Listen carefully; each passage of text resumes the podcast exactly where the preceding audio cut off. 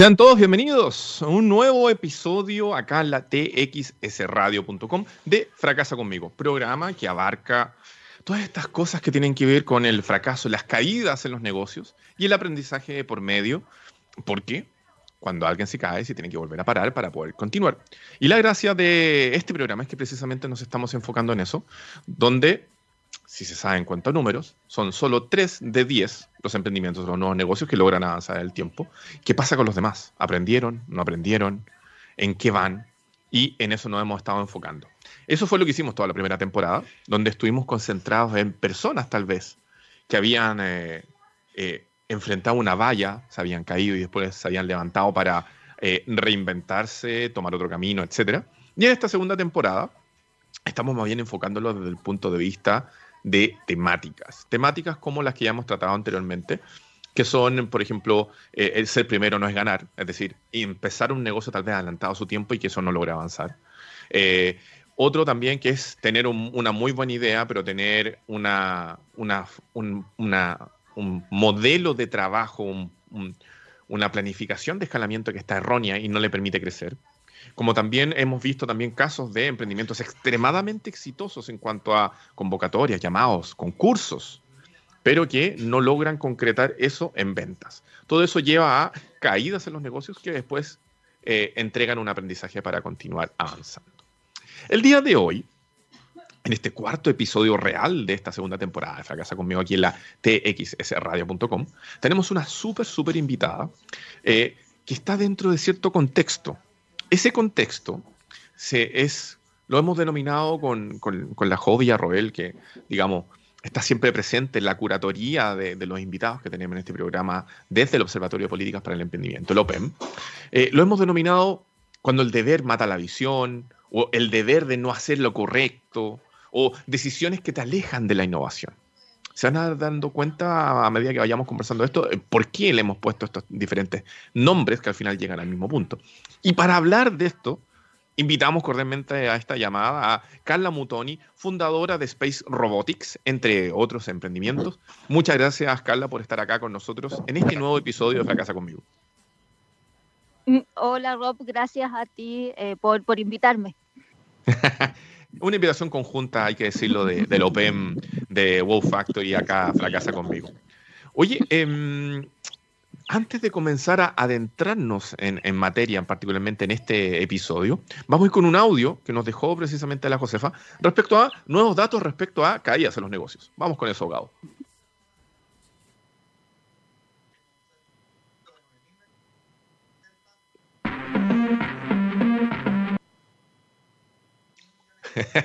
no importa, no te preocupes. Vamos a ir con ese audio más adelante. Empecemos inmediatamente con esta conversación. Oye, mm, Carla, eh, ¿cómo fue que llegaste a inmiscuirte, a introducirte, a comenzar tu trabajo en el mundo de los nuevos negocios? ¿Cómo fue que, ocurrió esto? Eh, mira, la verdad, eh, no lo busqué, ¿ah? nació de una necesidad de, independizarme de, de, muy chica. Yo empecé en el mundo de los emprendimientos como a los 17 años. Em, y un poco agrandada fui y, decidí a esa edad o a los 16 independizarme y para eso necesitaba tener ingresos. Y bueno, ¿quién iba a contratar a una chiquilla que iba en el colegio a los 16 años y que por eso decidí emprender, digamos, para tener mi independencia financiera? Había un, espíritu ahí de, aventura, de querer conocer algunos lugares del mundo. ¿Cómo fue que, necesitabas esta independencia financiera tan, tan corta edad? Eh, bueno, la verdad, igual yo siempre fui como muy rebelde. ¿eh?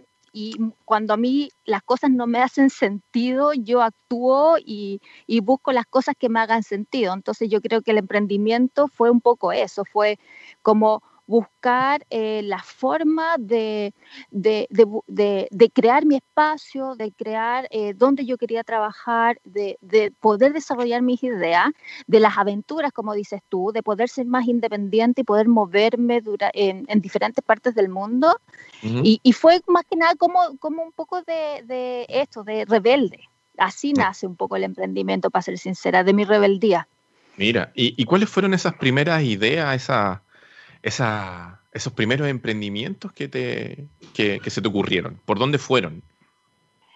Eh, a ver, mira, fue, fueron totalmente distintos a lo que estoy haciendo ahora. Yo ahora estoy metida en temas del espacio y de robótica, full eh, high technology, y, mm, pero al principio la verdad que era todo lo contrario, era muy análogo, de hecho era con temas de frutos secos, como de alimento, con un sistema bastante precario para hacer estos emprendimientos, en donde nosotros teníamos diferentes clientes. No fue muy bien, pero no teníamos nada de tecnología, era absolutamente análogo y me fui metiendo en el rubro de la alimentación cuando yo empecé a emprender cuando era chica. y, y, bueno, fui creciendo hasta que pude tener un restaurante grande que nos fue muy bien en el sector de Las Tarrias, en Santiago. ¿Un restaurante? No te creo. ¡Wow! Sí, sí.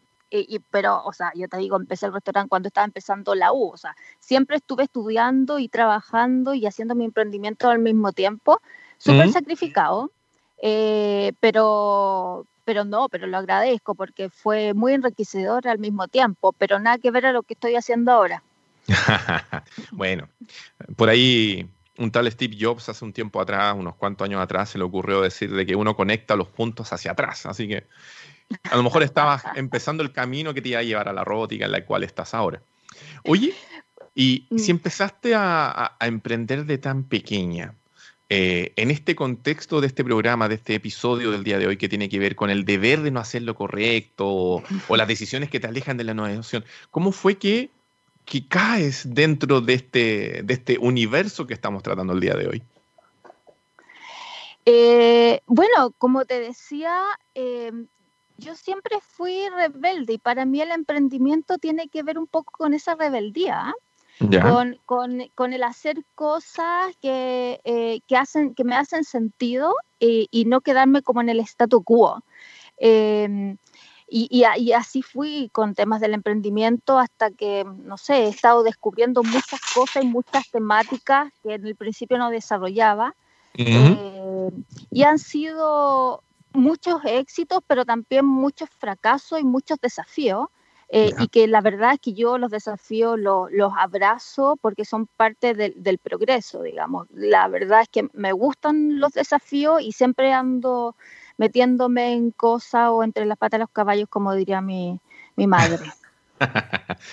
Oye, pero mm, una de las cosas que estábamos haciendo en, la introducción, está bien, rebeldía, perfecto, eh, tiene que ver un poco con innovar, con cambiar las cosas, enfrentar de un prisma distinto el hacer. Eh, pero no obstante, eh, el programa de hoy lo tenemos enfocado en tal vez las decisiones que te alejan de la innovación. ¿Cómo fue que comenzando a tan corta edad a emprender en diferentes rubros que te llevaron a tener este restaurante, en algún minuto te alejaste de la innovación? ¿Qué pasó? Tiene que ver tal vez con un poco con con nuestra, nuestro concepto tradicional de sociedad acá en Chile, sobre todo el que existía hace algunos años atrás, tiene que ver con algo que en algún momento te tocó vivir, que te dijeron, tú estás haciendo lo que no deberías hacer. ¿Qué, qué? Danos un poquito de contexto ahí, por favor. Bueno, sí, en, en, en algún momento, de, después de estar emprendiendo y todo, eh, me empecé a meter en el mundo ya más, por así decirlo, de, de, de, de los adultos, eh, y empecé a escuchar consejos de, otras personas que ya habían hecho una carrera eh, en distintas corporaciones o en, distintos ámbitos. Eh, y también mi familia empezó a, de alguna manera, aconsejarme, exigirme, me imagino que de su preocupación, porque ellos querían lo mejor para mí, de que empezara a tomar una carrera más tradicional y dejara de, emprender, que buscara algo seguro, algo en que yo podía hacer una carrera, que de alguna manera una corporación que me, me cuidara, que, me, que no me faltara el sueldo mensual, por así decirlo. Y, y escuchando esto y tratando de, de, hacerlo correcto y no ser tan rebelde en algún momento de mi vida, porque uno se empieza a cuestionar ciertas cosas, es como eh, llegué al tema de, de, de, trabajar en una empresa, en una gran corporación, en donde eh, de alguna manera dejé de ser yo eh, Espérame, pero esto vino, esto vino después de que te pusiste a estudiar, terminaste de estudiar y ahí comenzaste como esa línea más, comillas, tradicional de, proceso profesional. Mira, la verdad es que, a ver, yo siempre emprendí, trabajé, perdón, y estudié al mismo tiempo, desde el colegio y después en la U. Después, cuando yo tenía que terminar la tesis, porque mi familia me exigía un, un, un título universitario, ah. em, sí, o sea, me dijeron, oye, corta tú de emprender y qué sé yo, y saca tu título y hace tu tesis y después ponete a trabajar en una gran corporación. Escuchando esto y dejando de lado lo que yo era, en realidad, eh, dejé el emprendimiento y tomé la decisión de irme a una gran corporación. Yo, yo vendí, ese fue mi, mi primer exit, por así decirlo, em, eh, a los 21 o 23 años. Y ahí me fui a una gran corporación tratando de alguna manera de seguir el, el, área tradicional, porque yo ya había sido muy rebelde, ya había empezado a vivir sola de los 16 años, ya había tomado ciertas decisiones Em, que a mi familia obviamente que le chocaban, no sé, ponte tú, mi familia es súper super religiosa, súper católica, y, yo muy chica decidí eh, no seguir ninguna religión, por ejemplo. Imagínate a mi abuelita que va todos los, todos los domingos a misa, que yo le diga, ¿sabes que Yo no soy católica, para, para mi familia era como súper fuerte. Entonces ese tipo de cosas, ese tipo de rebeldía, que a mí no me hacían sentido. Entonces, bueno, entre tanta discusión, qué sé yo, les hice caso, me fue a una gran corporación y, la verdad es que para mí fue, hasta el día de hoy fue un error, como que igual me pesa. Porque de alguna manera yo ya venía desarrollando un espíritu emprendedor y, las capacidades eh, y las habilidades que necesita una, emprendedora. Y en una gran corporación yo no las pude utilizar. De hecho, tuve que esconder muchas cosas de las que yo había aprendido. Mm. Em, yo había llegado a ver, yo a los 21 años ya había tenido dos emprendimientos, un éxito, tenía colaboradores que eran más grandes que yo eh, y yo estaba al mando y llegué a una gran corporación en donde empecé desde la, digamos, la base de la pirámide. Entonces venía con una actitud distinta eh, y mm. eso me jugó muy en contra. Eh, y tuve bastantes desafíos internos con, con los seniors, digámoslo así, con gente más adulta. Vamos a poner ahí un, puntito, un, post-it o un clip, como quieras llamarlo. Vamos a ir a nuestra primera pausa musical, Carla Mutoni. Y a la vuelta vamos a seguir conversando de cómo precisamente ocurren de que en el mundo del emprendimiento de repente se puede ver enfrentado a eh, situaciones que atentan contra eso precisamente. Nos vamos a ir con The Page Mode y esto es It's No Good. Volvemos. Pedazo de tema que estábamos ahí con Depeche Mode, danzando ahí fuera de cámara. Oye, em, estamos en este cuarto episodio real de Fracasa conmigo aquí en la txsradio.com, segunda temporada de este programa que se enfoca en, las caídas de los negocios para aprender de ellos y seguir avanzando. Eh, este programa llega a ustedes gracias a una conjunción de astros. Primero, Estamos acá en la txsradio.com, la primera radio de Latinoamérica con foco en ciencia y tecnología. Y un pelito de emprendimiento. Ah, aquí, la resistencia. Segundo, eh, gracias a la genial y siempre dinámica curatoría que ofrece el Observatorio de Políticas para el Emprendimiento, el OPEM, eh, que nos ayuda a llegar a los casos que les traemos a ustedes para entrevista. Y Wow Factor, Agencia de Comunicación para los Nuevos Negocios, quienes se dedican a eh, insertar a los nuevos negocios precisamente en los medios de comunicación latinoamericana. Dicho eso, nos había quedado pendiente algunas palabras de Josefa Villarroel, fundadora del OPEM, respecto a precisamente temáticas del fracaso. Gabo, vamos con ese audio ahora sí. El proceso de innovación nos desafía constantemente. Eso lo sabe muy bien la NASA, ya que en el año 2019 debió suspender la primera caminata espacial realizada solo por mujeres debido a que no contaban con los trajes adecuados. Existen múltiples factores y existen múltiples personalidades que pueden contribuir en un proceso de innovación. De eso nos habla el, autor del libro Las 10 caras de la innovación, Tom Kelly, quien define que existen distintos perfiles para aprender, organizar y construir la innovación. Miren qué bonito y cuánta verdad en un solo audio. Y aparte, bueno, habla sobre innovación, que es precisamente una de las temáticas que estamos tratando en este, en este episodio, en este cuarto episodio, porque estamos en este, en este espacio que hemos denominado cuando el deber mata la visión, el deber de no hacer lo correcto, decisiones que te alejan de la innovación. Por eso está con nosotros Carla Mutoni, fundadora de Space Robotics, entre otros emprendimientos, precisamente conversando esto. En el primer eh, bloque habíamos hablado un poco de la historia de Carla, cómo llegó al mundo de los nuevos negocios. Rebeldía desde los 17 años, buscar hacer cosas distintas, pero luego pasó algo. Y por un tema de tal vez presión familiar, tuvo que empezar a enrutarse, a enrelarse, a seguir un derrotero como más tradicional. Estudiar, después de estudiar, pasar a, una, eh, a un trabajo más formal, más establecido. Y ahí dejamos puesto un pin, que es el que queremos retomar ahora con Carla. Entonces, estabas en esta gran empresa, Carla. ¿Qué empezó a pasar ahí, en esta empresa, para que te pudieras desenvolver bien en ella? ¿Cómo empezó esto a afectar tu espíritu emprendedor? Mira, eh, la verdad es que, a ver, ay, ¿cómo decirlo? Absolutamente todo eh, era distinto a lo que yo venía haciendo y, las reglas del juego estaban súper establecidas. una emprendedora o un emprendedor crea reglas del juego eh, e inventa nuevas formas de hacer las cosas. Yo aquí en la empresa tenía que acatar eh, instrucciones, protocolos, normativas, y, mm. algo que yo no estaba acostumbrada. Entonces ahí me empezó a afectar mucho porque habían cosas que no me hacían sentido y cuando yo quería decir que no me hacían sentido, obviamente que, no, nadie me escuchaba.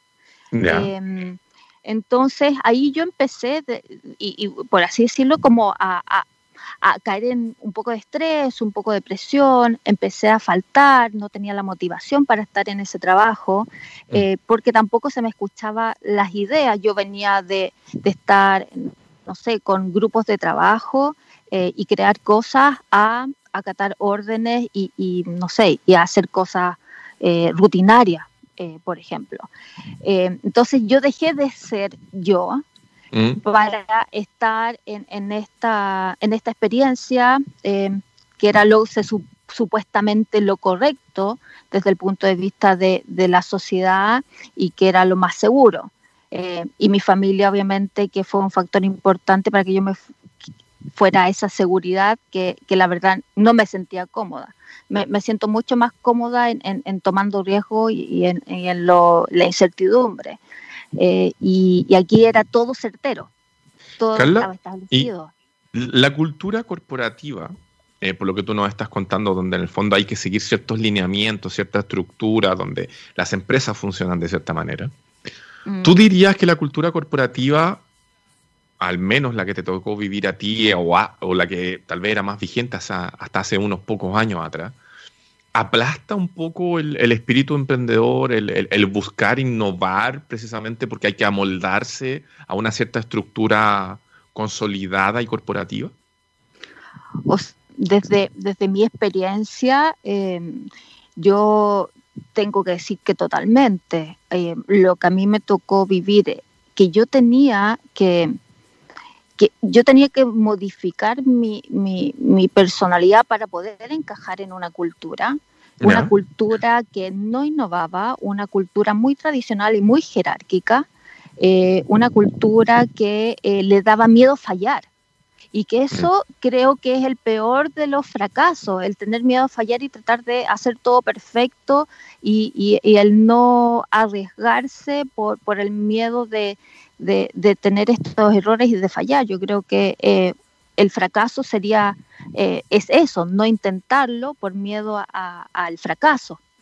Eh, y, estando, estando en eso, ¿te empezaste a sentir efectivamente así? ¿Empezaste a sentir que estabas fracasando en tu vida por no poder hacer tus proyectos?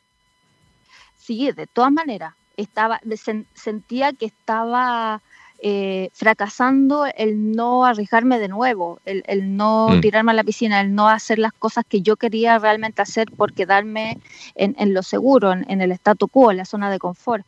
Em, para mí yo creo que ese eh, fue en ese momento el gran fracaso, el tratar de quedarme en esta zona de, en esta zona de confort. Mm. ¿Y qué es lo que te decían, por ejemplo, en, la, en esta misma corporación o qué te decían conocidos o personas relacionadas a tu entorno, tal vez, no del mundo del emprendimiento, de las startups, sino que más bien del mundo tradicional? ¿Qué es lo que te decían frente a esto? Aguanta, sigue adelante, más adelante vas a poder hacer como esta cosa loquilla, volver a emprender. ¿Cómo te lo enfocaban? Mira, la verdad es que en ese momento, yo te estoy hablando de unos 10, no sé, 10, 15 años atrás, el tema de las startups no era algo tan normal en Chile, ¿ah? Eh, menos en temas tecnológicos. Entonces mm. mi entorno era bastante tradicional y por eso, de alguna manera, yo sentía la presión de estar dentro de, esta, de este grupo más tradicional en el que yo no me hacía, en el que yo no me sentía cómoda. Eh, porque no era normal eh, emprender en temas de tecnología, por ejemplo, en, en, ese, en esa época. Em, entonces, mi entorno, no, pues mi entorno era como clásico. Em, me pedía que me quedara en lo seguro. Eh, era eso, o sea, yo decía, no, sabéis que me voy a arriesgar de nuevo, voy a emprender de nuevo y voy a mandar todo esto a, la punta del cerro, digamos, el, el, tema corporativo y me voy a arriesgar. Em, y ahí venía mi entorno que decía, no, sabes que estáis bien, tenía un sueldo seguro, eh, ¿para qué lo vas a hacer? Oye, tú, a ver, ¿tú crees que cuando ocurre esto, que es bastante tradicional, eh, es ahí precisamente cuando se pueden perder muchas ideas, tal vez, y sigue ocurriendo, se pierden muchas buenas ideas de desarrollo precisamente por el consejo de apostar sobre seguro? Uf, de todas maneras, yo creo que ese es un error, el, quedarse en la zona de confort, en, lo apostar por lo seguro.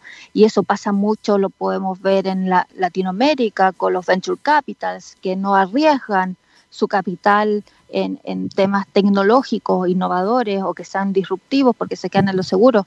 Creo que perdemos muchas oportunidades eh, por eso.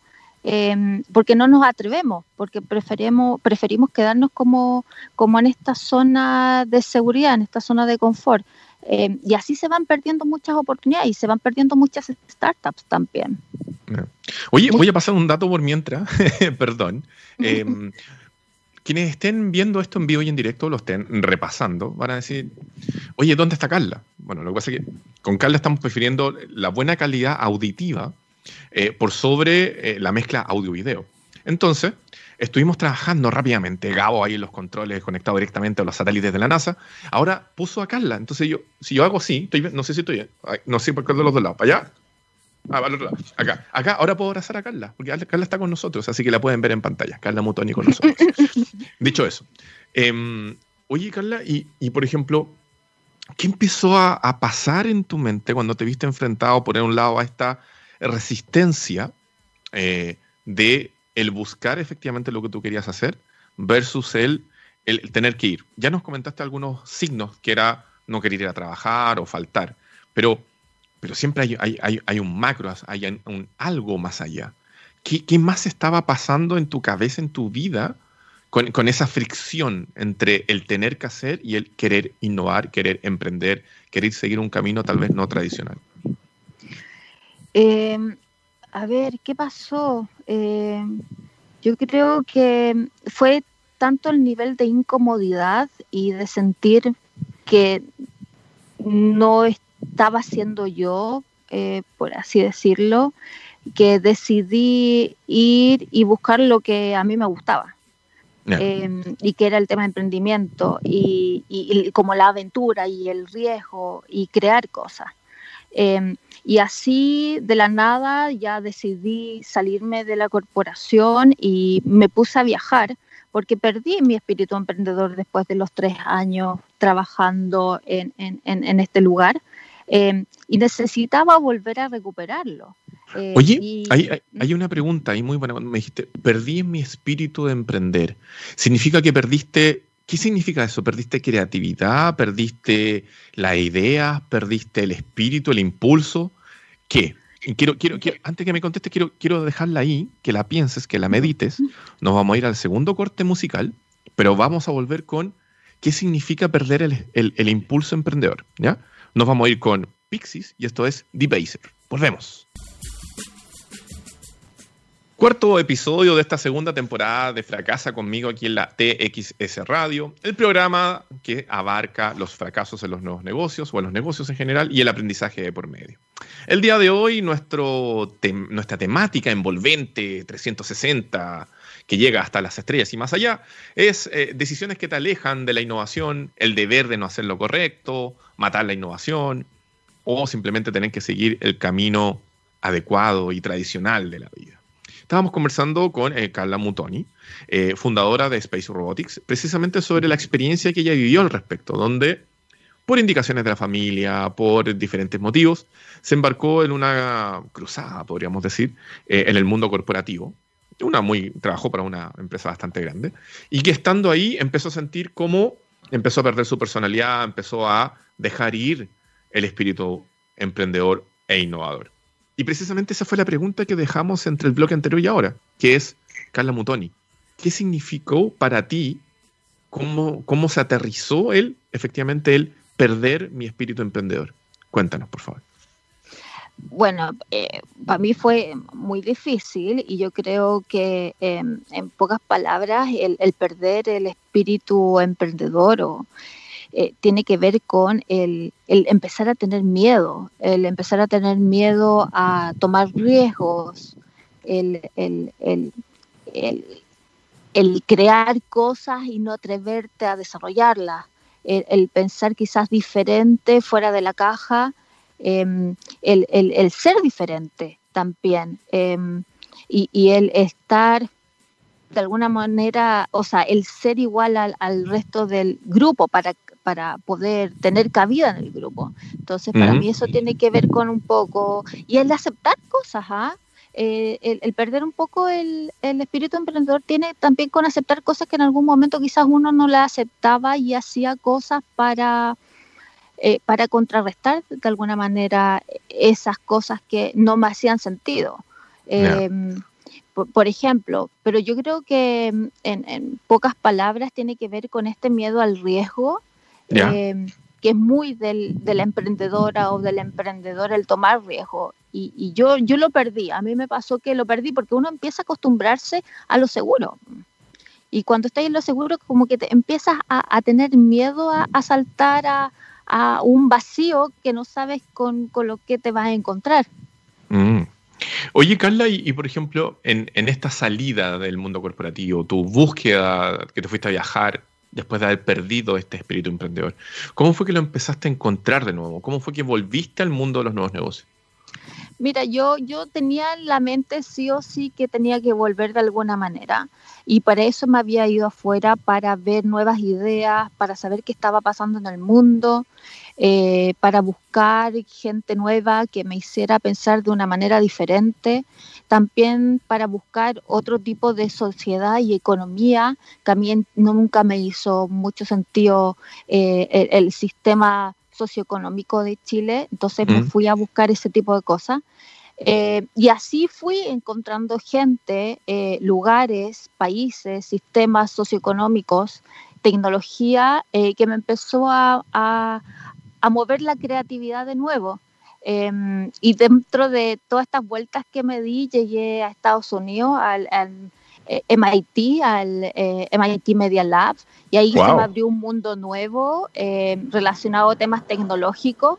Y desde ahí que empecé a, a meterme en la tecnología, y, y, la verdad es que yo estoy feliz desarrollando cosas em, eh, tecnológicas y digitales. Sí, así volví, eh, pero con la mano de la tecnología. Ya. Oye, y, eh, ok, llegaste ahí de vuelta. Em, ¿Algún consejo que le puedas dar efectivamente a personas que a lo mejor están viviendo el mismo camino que tú ya recorriste?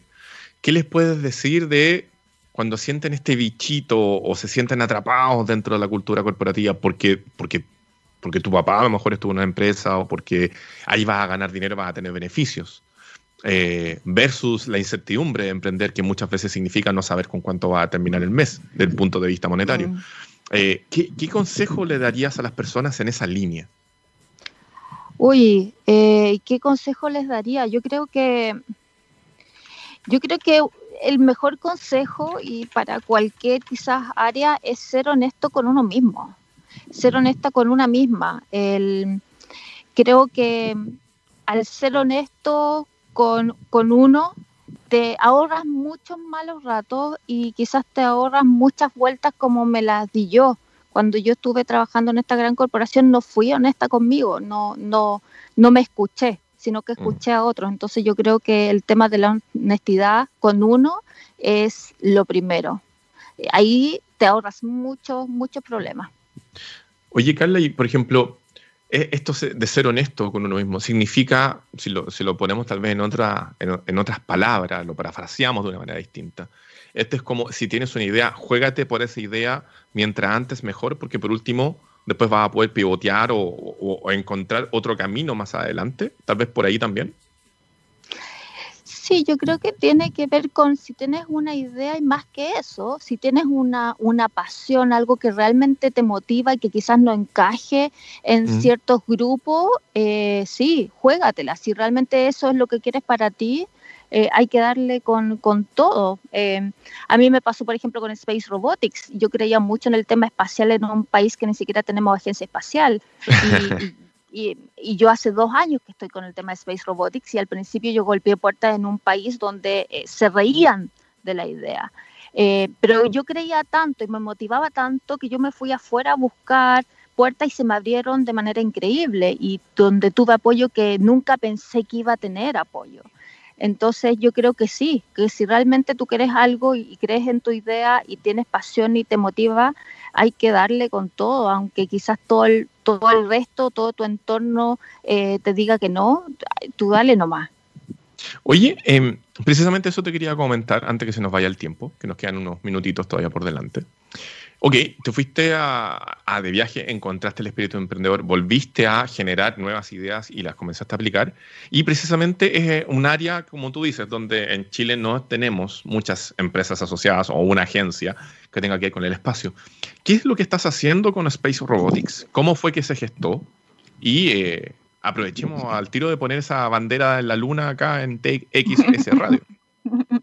Bueno, en Space Robotics lo que estamos haciendo es un proyecto eh, de robótica para crear eh, un robot avatar que pueda ayudar al desarrollo espacial, dado que el, espacio es un ambiente hostil para el ser humano. Está comprobado que haciendo equipos de trabajo entre robot y seres humanos, eh, el desarrollo y la creación de estructuras en el espacio, por ejemplo, aumenta en un 150%.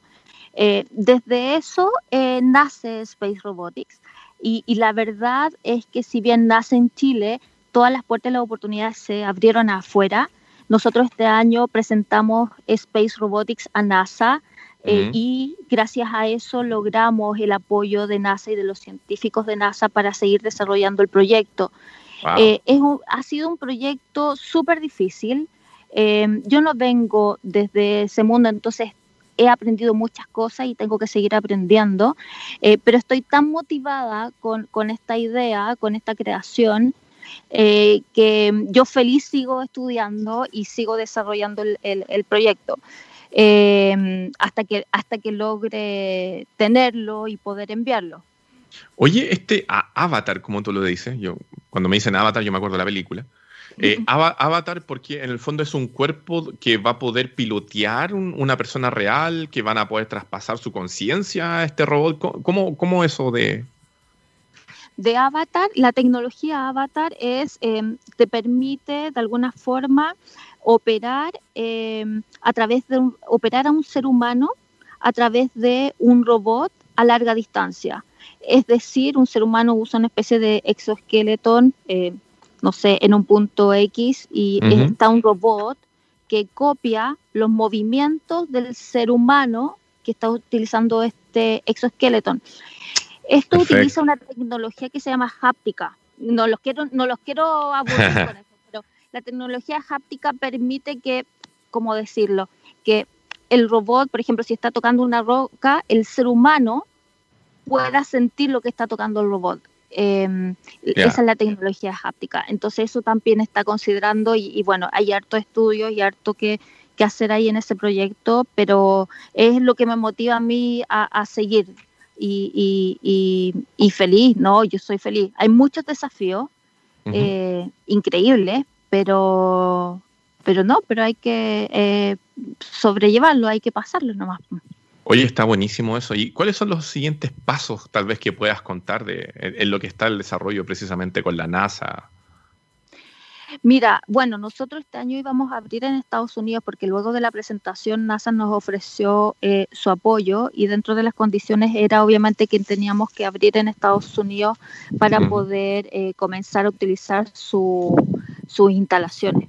Em, lo íbamos a hacer este año, pero obviamente coronavirus hizo que todos esos planes se, em, se retrasaran un poco, pero ya para el próximo año, si todo va bien, sería el, próximo paso. Em, Perfecto. Sí, eso, bueno, tenemos todo un levantamiento de capital también eh, que hay que hacer. Yo había venido desde una forma como nunca había levantado capital para mis otros emprendimientos, siempre yo me había enfocado en la venta, sin embargo, este proyecto requiere de levantamiento de capital por ser de alta tecnología y mm. que es algo que también estoy, que estoy aprendiendo. Bueno, todo este camino de Space Robotics ha sido un aprendizaje increíble, eh, con altos y bajos, con muchas dificultades, pero al mismo tiempo muy enriquecedor. Buenísimo, buenísimo. Oye, Carla, em, nos quedan dos minutitos, entonces yo te quería dar la oportunidad de entregar estos micrófonos que tenemos acá en txsradio.com, por si quieres mandar un, último mensaje eh, a quienes nos estén viendo que estén emprendiendo o hayan emprendido o hayan fracasado o, se estén reinventando respecto precisamente al espíritu emprendedor de, que no sea aplastado tal vez. Sí, mira, bueno, ya que el tema del programa es el fracaso, yo voy a ser muy sincera, a mí me costó entender la palabra fracaso porque yo creo que un emprendedor el fracaso más que nada lo ve como un desafío como en vez de verlo como algo que lo hace retroceder, es al contrario, algo que, lo ayuda a crecer y seguir progresando. Yo, yo abrazaría el fracaso como algo positivo en, la vida de un emprendedor o de una emprendedora, porque eso nos hace seguir creciendo eh, y seguir teniendo desarrollos mucho más potentes y, y seguir impactando eh, y haciendo los impactos que queremos. Es parte, de, es parte del camino de un emprendedor emprendedora. Así que los abrazaría a los fracasos, sí, de todas maneras. Oye, Carla, ¿dónde te puede encontrar la gente o puede seguir sobre Space Robotics en caso que se hayan súper vueltos locos como yo con la descripción de hápticos y, avatar? ¿Dónde te pueden encontrar o dónde pueden seguir lo que estás haciendo? Mira, tenemos la página web de Space Robotics que es eh, www.spacerobotics.tech TSH. También tenemos el LinkedIn em, y tenemos el Instagram, tal cual, Space Robotics em, eh, eh, o también en, en mi Instagram, Carla-Mutoni, o en mi LinkedIn, si alguien quiere saber más sobre los emprendimientos y sobre Space Robotics. Perfecto, perfecto, perfecto. Yo te quiero dar, dar las gracias por haber estado en este cuarto episodio de Fracasa conmigo, que es obviamente conectada para que después más adelante volvamos a conversar tal vez de algunos otros temas. Y a ustedes en la audiencia, eh, estén atentos porque próxima semana vamos a tener un nuevo caso, un nuevo tema y un nuevo invitado, obviamente. Carla, nuevamente muchas gracias por estar acá con nosotros. Parece que se nos fue precisamente al espacio. Oye, em, y ustedes chiquillos, bueno, ya lo saben, estamos al aire todos los días eh, martes de 2 a 3 de la tarde, aquí en vivo y en directo a través de txsradio.com, la radio de la ciencia y tecnología en Latinoamérica. Esto fue Fracasa conmigo. Nos vemos.